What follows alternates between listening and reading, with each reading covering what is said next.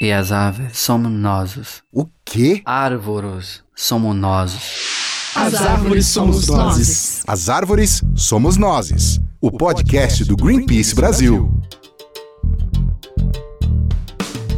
Olá a todos e todas, meu nome é Rafael Silva, bem-vindos ao As Árvores Somos Nozes, o episódio número 9, e neste episódio nós não poderíamos falar de outra coisa senão Brumadinho. Nós vamos falar um pouco sobre como foi essa tragédia que aconteceu lá em Minas Gerais, que se repete mais uma vez o crime da Vale que aconteceu em Mariana há três anos, e antes de mais nada a gente queria prestar a solidariedade a todas as famílias que estão com seus entes queridos desaparecidos ou mortos nessa tragédia. E nós do Greenpeace enviamos também uma equipe lá que foi documentar e dar voz a essas pessoas e também mostrar como que foi essa tragédia. Nós temos aqui também a Fabiana Alves, que é do nosso time, porta-voz do Greenpeace. Fabiana, por favor, se apresente. Olá a todos, muito obrigado aqui pela participação. Sou Fabiana Alves, trabalho na campanha de Clima e Energia aqui do Greenpeace e estou acompanhando a situação de Brumadinho e junto com o time que está em campo também, que está relatando aqui em tempo real como está a situação no local. E nós temos também a Fernanda Ligabui, que foi a nossa fotógrafa em loco lá e que documentou boa parte, né, que mostrou como foi essa tragédia lá na cidade. Oi, Fê, bem-vinda. Olá a todos, meu nome é Fernanda, eu sou documentarista e estive presente na tragédia desde o segundo dia fui chamado pelo Green para documentar e registrar todo o crime da Vale. Fiquei lá por nove dias e consegui filmar bastante as consequências dessa tragédia da Vale na cidade, nas famílias das pessoas perdidas e mortas. Filmar bastante o desastre também ambiental, as casas que é uma coisa muito importante, né? Que as, as pessoas é, estão lá sofrendo, estão vendo essa tragédia acontecendo, mas é muito bom documentar justamente para mostrar, para dar voz para essas pessoas, né? Para que a gente mostre pro resto do mundo que isso está acontecendo, que isso foi uma negligência enorme da Vale e como que isso pode ser evitado no futuro. É uma das pessoas também que esteve lá é a Mariana Campos, a nossa jornalista do Greenpeace que esteve lá com a Fernanda, e nós pedimos para ela, Mari, por favor, conta pra gente como é que foi documentar e contar essas histórias no nosso site. Ela mandou um áudio aqui pra gente que a gente vai ouvir agora. Eu cheguei lá com a equipe do Greenpeace já no dia seguinte, no sábado, dia seguinte ao rompimento da barragem. E ainda que seja impossível comparar a dor daquelas pessoas que perderam parentes, amigos, casas, empregos, com a dor de quem testemunha é, essa tragédia, esse crime, eu posso dizer que é uma experiência muito difícil, muito triste, que a gente vê lá um cenário de destruição muito chocante de todas as formas de vida. A gente chegou na lama, né? A gente chegou a pisar na lama e é um cheiro horrível por tudo quanto é lado, ou seja, é um lugar que está totalmente destruído. E uma das coisas que mais me assombraram nessa história toda é a lógica equivocada que faz com que uma das maiores empresas do país vire as costas para uma série de regras de segurança que ela conhecia, né, já estabelecidas, e com isso mate os seus próprios funcionários. Ou seja, é uma autofagia, uma autodestruição muito cruel, operada mesmo pela ganância, né? E eu entrevistei muitas pessoas em Brumadinho e elas são unânimes em dizer que Brumadinho acabou. Isso é muito chocante, né? Isso é muito triste. E eu vi esses relatos, foi muito doloroso. Em algumas ocasiões eu, eu não consegui conter as lágrimas, sabe? Assim, é, é um desafio para todo jornalista conseguir ouvir um relato importante daquelas pessoas e ter que, o que eu chamo de segurar a onda, porque por mais que você tenha empatia, você precisa continuar o seu trabalho, né? Então, como conciliar isso, como experimentar isso dessa forma assim tão dramática foi um, um grande desafio, assim, né? no trabalho que a gente fez ali. Eu imagino que tenha sido muito um grande desafio para você também, né, Fê? Conta um pouco como foi de registrar toda essa tragédia pra gente. Eu entro numa outra função, assim, quando eu tô em campo. Parece que eu viro uma pessoa que é. Eu sou mais uma ferramenta de comunicação. Eu sentia toda a dor, toda a tristeza, mas é uma dor que não é minha, sabe? É, é, a tristeza é tão grande e é tão das pessoas que estão ali que eu não posso me deixar é, entrar nessa tristeza porque eu sou a ferramenta de comunicação para tentar ampliar essa voz para além de Brumadinho, para tentar levar isso aí para fora, documentar aquilo. Então eu peguei e me blindei de alguma forma. Eu acho que ainda vai cair a ficha de tudo que eu vi, tudo que eu vivi, tudo que eu experienciei lá. Mas eu tava muito numa função de vamos registrar, vamos dar voz, vamos pra frente, vamos entrar nessa lama, vamos mostrar todo esse horror, todo esse crime, todo esse desastre que acabou com a vida das pessoas lá. Você Sim. entrevistando as pessoas, não tem uma pessoa que não foi atingida por aquilo. Todo mundo que tá lá em Brumadinho tem um familiar, tem alguém que perdeu durante esse desastre. Então, para mim foi muito impactante ver a dimensão desse desastre, o mar de lama tóxica que destruiu tudo e destruiu as vidas, mas eu fico um pouco blindada porque eu, eu entendo a minha função ali uhum. em campo de que eu preciso mostrar aquilo. Então, acho que eu não senti em campo, mas eu acho que agora que eu voltei, que eu tá processando, vou, né? Vou processar isso, sabe? É. Porque quando eu tô lá, eu fico um pouco. Eu preciso estar aqui mostrando é, o meu trabalho e eu preciso que essas pessoas sejam ouvidas para além daqui. Fabi, você esteve em Mariana, né? Quando aconteceu, né, o, o, desastre. Foi algo parecido? Você acha que equipara um pouco? Como que foi? Eu estive no Rio Doce, né, alguns meses depois do desastre. Nós fizemos um campo bastante extenso, de mais de 600 quilômetros, que vai desde onde colapsou a barragem de Fundão, né, ali no distrito de Mariana, até o fim dela no Espírito Santo, é, o fim das consequências da tragédia, eu diria assim. Nós estivemos lá e também estive agora em Brumadinho para ver a situação. Os dois dois casos são grandes desastres de grandes proporções, os dois cometidos pela mesma empresa. A Vale, né, nós temos que lembrar que essa marca ela tem dois donos, né, seria assim que nós podemos falar, que é a Vale a BHP Billiton, que é uma anglo-australiana, tá? Uma empresa internacional. No caso do desastre da Samarco, na região do Rio Doce, as consequências foram gigantescas. Você pode observar que nós até na época fizemos uh, seis estudos para demonstrar os impactos socioambientais na região. Então, uh, até hoje a região sofre com o desastre, muito pouco foi concedido de reparação para os atingidos, muitas pessoas não foram reconhecidas como atingidas, há problemas de saúde na região. E também é, a questão da fauna, que continua a ser prejudicada anos depois do desastre. A gente tem que lembrar que agora, em Brumadinho, os animais vão retornar ao leito do rio, no caso o rio Paraupeba, para consumir uma água que está contaminada, né? Os meios de comunicação falam em lama, mas não é lama, é lama tóxica, são rejeitos de minério tóxico de uma barragem que foi construída da mesma maneira que foi construída a barragem da Samarco no distrito de Mariana, né? Então, inúmeros erros aí das empresas, erros para conter esse tipo de colapso, erro para dar uma resposta ao desastre, erro para tocar uma simples sirene para avisar a população de que um desastre estava por vir e que ela pudesse sair. O número de vítimas de Brumadinho, vocês veem, é, é gigantesco, né? Temos agora aí, é, de acordo com a Defesa Civil, no dia de ontem, 194 desaparecidos, 142 mortos e 122 pessoas identificadas. Então, é realmente um homicídio cometido pela Vale. E assim, você estava falando das consequências e, de como as duas empresas estão relacionadas. A gente claramente vê que depois de três anos, no intervalo de três anos, eles não aprenderam ainda com Mariana, né? Eles repetiram exatamente os mesmos erros que levaram às mesmas consequências. Uma barragem caindo, causando um desastre numa cidade, impactando famílias, impactando enormes áreas da fauna, da flora, e que vão demorar anos para serem restaurados, né? Existe uma forma de fazer as empresas perceberem que eles precisam ser mais atentos a isso? Há mais de três anos, né? Desde 2015, eu tenho repetido a frase é, fábricas de Mariana, né? Que nós estamos criando fábricas de Mariana com o tipo de legislação e fiscalização que a gente tem aqui no Brasil. Então, você tem um licenciamento ambiental no Brasil que não é suficiente e ainda uma tentativa por parte do Congresso de criar uma lei de licenciamento ambiental que é ainda mais flexível, então você pularia etapas para você conceder licença para grandes obras de infraestrutura. E além disso, você tem uma fiscalização pífia, né? Se você for analisar aqui no Brasil, a maior parte das barragens não são cadastradas pela Agência Nacional de Água, as que são cadastradas, você tem apenas 3% que são fiscalizadas, então um número muito baixo. Um número baixo e de pouca transparência para a população brasileira. Nós realmente não sabemos do perigo que as barragens existentes no Brasil apresentam para a população. Lembrando que barragens são barragens industriais, barragens de rejeito de minério, barragens também construídas de grandes hidrelétricas e pequenas hidrelétricas. Então, todas essas barragens têm que ter uma fiscalização. Então, a Vale ela tem que responder pelo crime e o governo tem a sua parcela de culpa nisso, porque também o governo tem que fazer a exata e devida fiscalização. Hoje, as fiscalizações de barragens são laudos contratados pela própria empresa. Então, a Vale contrata o seu próprio laudo para entregar para o fiscalizador falando que ela pode operar ou não. Então, isso é, são um dos grandes absurdos no Brasil, né, que precisa mudar.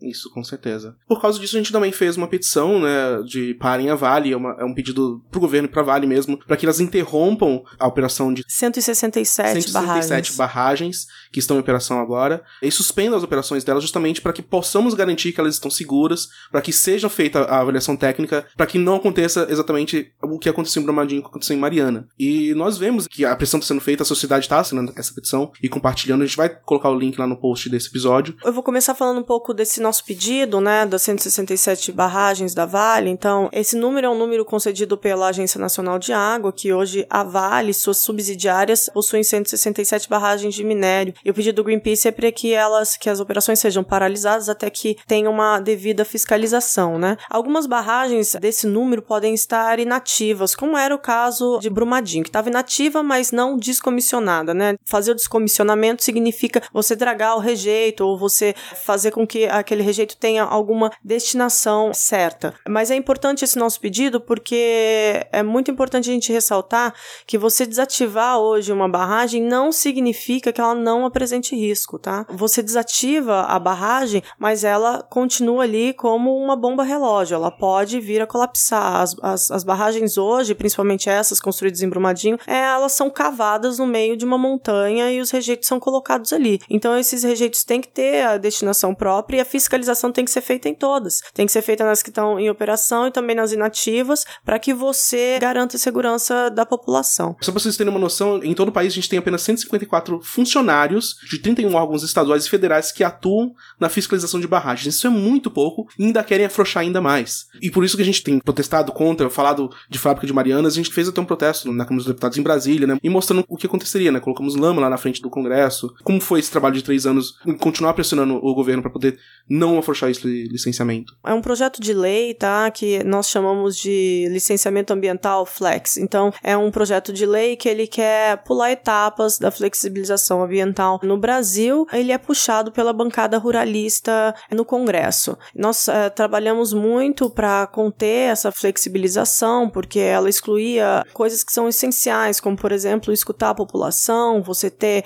um licenciamento ambiental sério. Esse licenciamento ambiental, ele não pode pular etapas, todas as etapas são importantes para você conceder que uma grande obra ou pequena obra de infraestrutura seja feita no Brasil, né? E fazia várias exceções e concessões ao setor agropecuário no Brasil. Então, nós lutamos contra isso e estávamos sempre repetindo que se isso acontecesse, nós poderemos causar danos aí sociais e ambientais. E é muito triste ver que depois de três anos que acontece um desastre como com as proporções que aconteceu no Rio Doce, isso vem acontecer de novo no complexo de Paraupeba, na região de Brumadinho. Então, é realmente é muito triste ver que nós estamos nessa batalha, mas que o lobby de grandes mineradoras do setor industrial, que estão fazendo esse lobby dentro do setor industrial e, e, e também dos grandes empresários do Brasil ainda falam mais alto, né? É importante lembrar que há uma grande dependência de vários municípios em Minas Gerais quanto à mineração, que ficam de mãos atadas quando essas grandes empresas tomam decisões que extrapolam o âmbito privado e vão para a parte é, política, né? Então, caminhando todos aí de mão dadas. Então, é muito importante também ressaltar que tipo de modelo econômico a gente quer para o Brasil, onde haja uma diversificação econômica. Nenhum país, nenhum município, nenhum estado pode ter uma dependência econômica da maneira que acontece hoje em Minas Gerais e também o Brasil aí, que também é muito dependente do setor de agroexportação. A gente tem que ter uma diversificação econômica se a gente quiser ter um país justo. Sim. E uma das coisas que achei importante, né, o Fê, na parte de Brumadinho, foi, como você falou, mostrar né, as imagens e registrar e dar voz para as pessoas. Eu queria saber de você quais foram as imagens que você registrou e que mais te impactaram de alguma forma, porque você registrou muita coisa, muito vídeo, fez várias fotos de pessoas, né, que foram impactadas. Teve alguma que você lembra assim, caramba, isso vai ficar para sempre? Tava bem fechado o cerco, né, em volta ali da barragem. Eu consegui chegar em alguns lugares e filmar imagens muito impactantes, como casas totalmente despedaçadas, sofás, geladeiras e roupinhas jogadas por toda a lama, carro sendo levado, né? A imagem que ficou um pouco mais divulgada internacionalmente, que é do carro no meio do rio. É que o Leonardo DiCaprio, né, republicou e, e, divulgou, né, o desastre de Brumadinho pra todo mundo. Acho que foi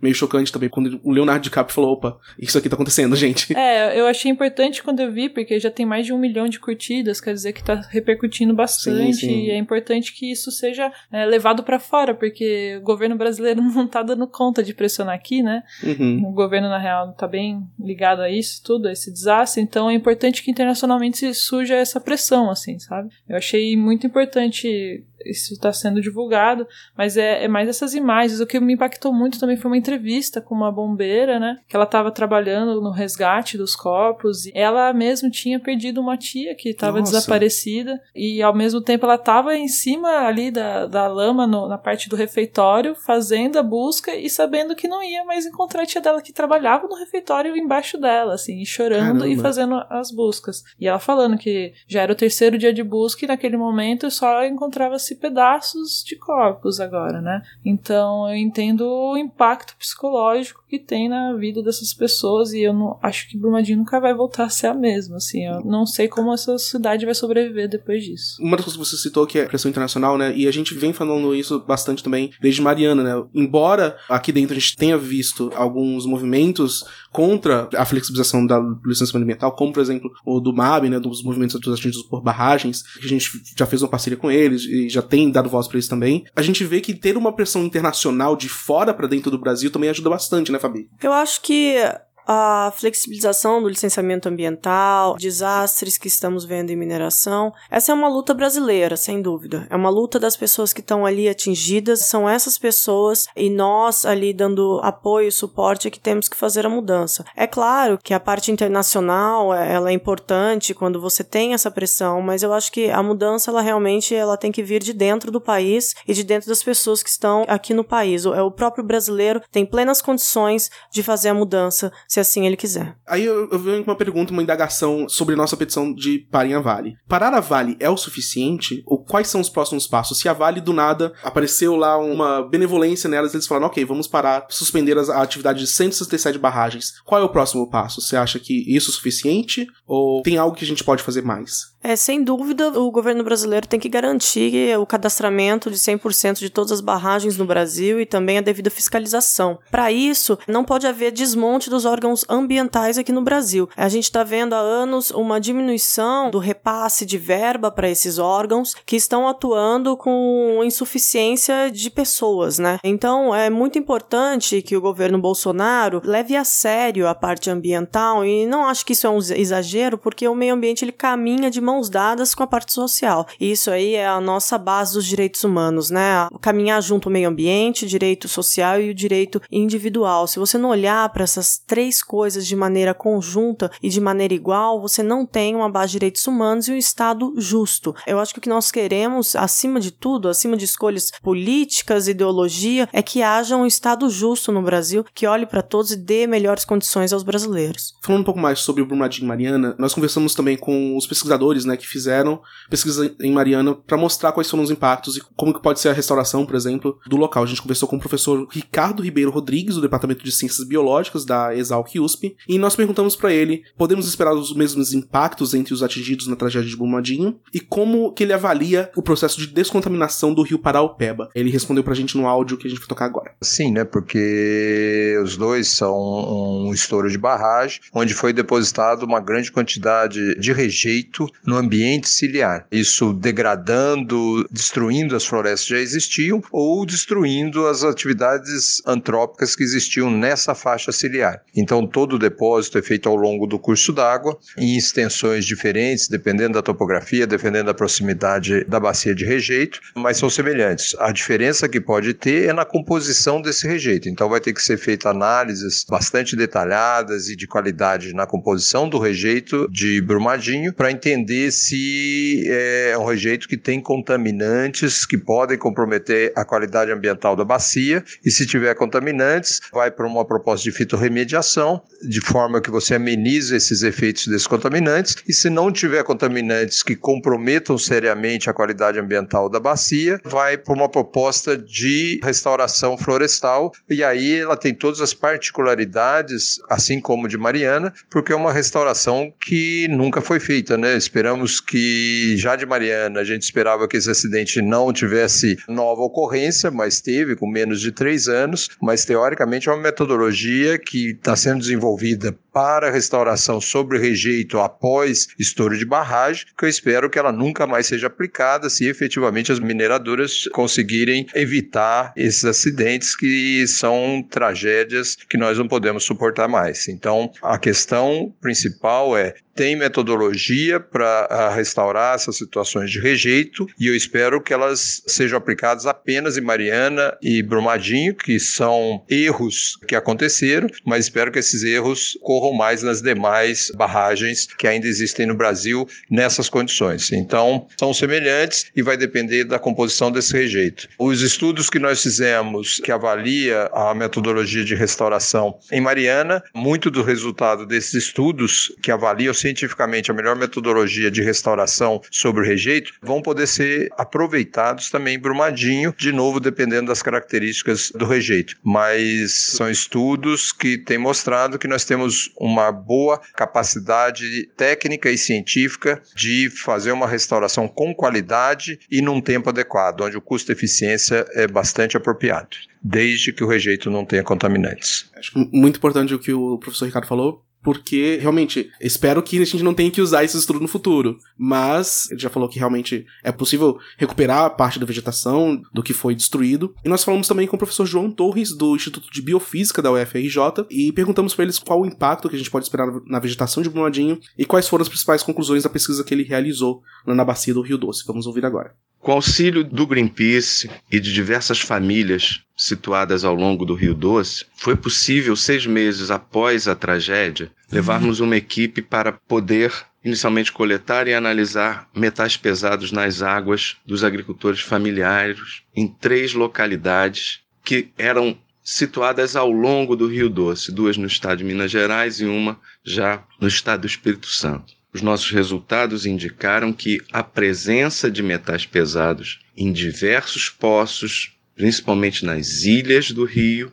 está comprometida. Resta saber se esse comprometimento tem efetivamente um acompanhamento das autoridades locais. Como eu falei, nós fomos a essas localidades seis meses após a tragédia que todos nós consideramos crime, logicamente. Tendo em vista que estamos falando do mesmo tipo de minério, do mesmo tipo de rejeito, os volumes foram distintos, evidentemente. Eu acredito que os impactos que podemos esperar nessa nova tragédia, nesse novo crime, serão os mesmos que foram observados e que estão sendo observados na bacia do Rio Doce. É basicamente o mesmo maciço, de um lado, Mariana, do outro lado oeste, Brumadinho. Então, sim, esses impactos, na minha opinião, serão muitíssimo semelhantes. E não há como falar, no caso, nesse instante, sobre uma descontaminação, uma vez que o acidente, como foi o Rio Doce, é continuado. A cada nova chuva haverá remobilização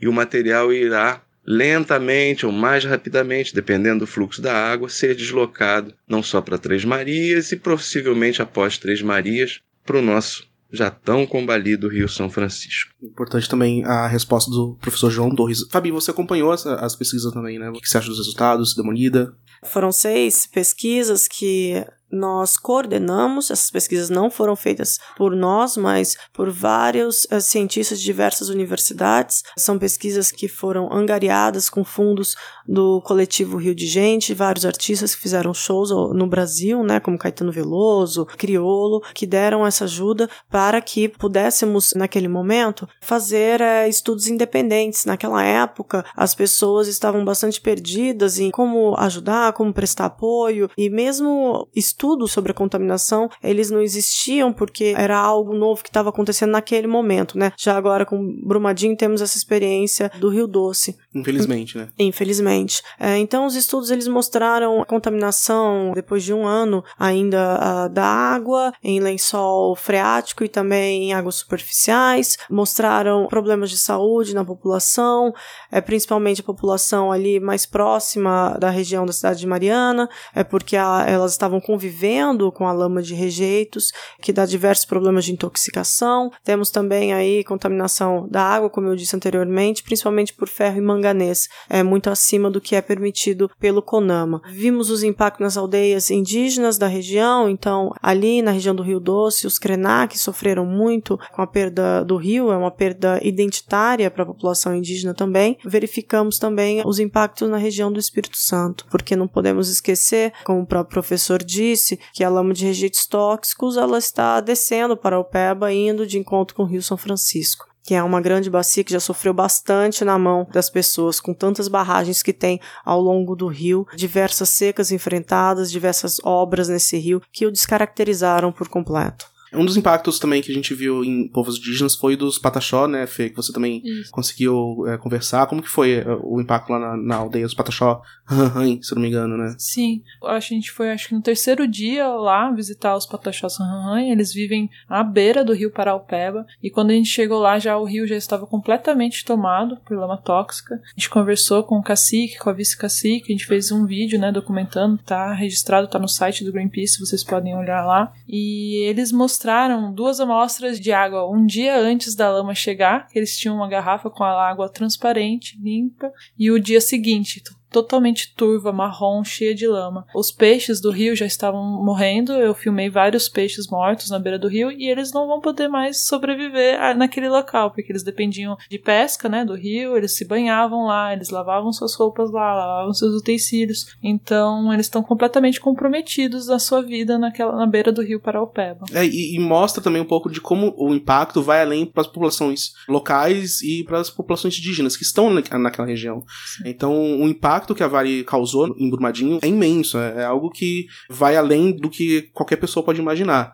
E é por isso que a gente está realmente fazendo uma petição no Parem a Vale e está fazendo esse movimento. É uma, é uma, das formas que as pessoas podem ajudar, assinando a petição, compartilhando é, e interagindo com esse conteúdo. Eu acho que importante agora é para que as pessoas pressionem a, a empresa Vale a pagar por todo esse dano e esse crime que ela cometeu. Nós temos, como o Rafael mesmo disse, um abaixo assinado pedindo para que parem a Vale, né, para que essas barragens sejam paradas até que tenha a devida fiscalização. Então, isso é muito importante que as pessoas façam essa pressão, porque a Vale, ela só vai sentir o desastre, infelizmente, no seu bolso. Então, nós temos que fazer essa pressão para que a Vale entenda que ela vai ter uma perda econômica se ela continuar fazendo essas atitudes criminosas. Fer, Onde as pessoas podem encontrar as fotos que você registra na internet de Plumadinho, de demais lugares que você vai? Ah, elas estão sendo divulgadas pelo site, no Instagram, nas redes sociais do Greenpeace. Beleza. Todos os, os links que a gente falou aqui sobre pesquisa, sobre Mariana, sobre Brumadinho, a gente vai colocar no texto desse episódio. Vocês podem acessar lá em greenpeace.org.br e mandem os comentários se vocês quiserem com a hashtag As Árvores nas redes sociais que nós vamos ler aqui no próximo episódio. Então é isso, gente. Muito obrigado por terem vindo. Muito obrigado por participar deste episódio 9 do As Árvores Somos Nós. E nós vemos daqui a duas semanas. Até mais.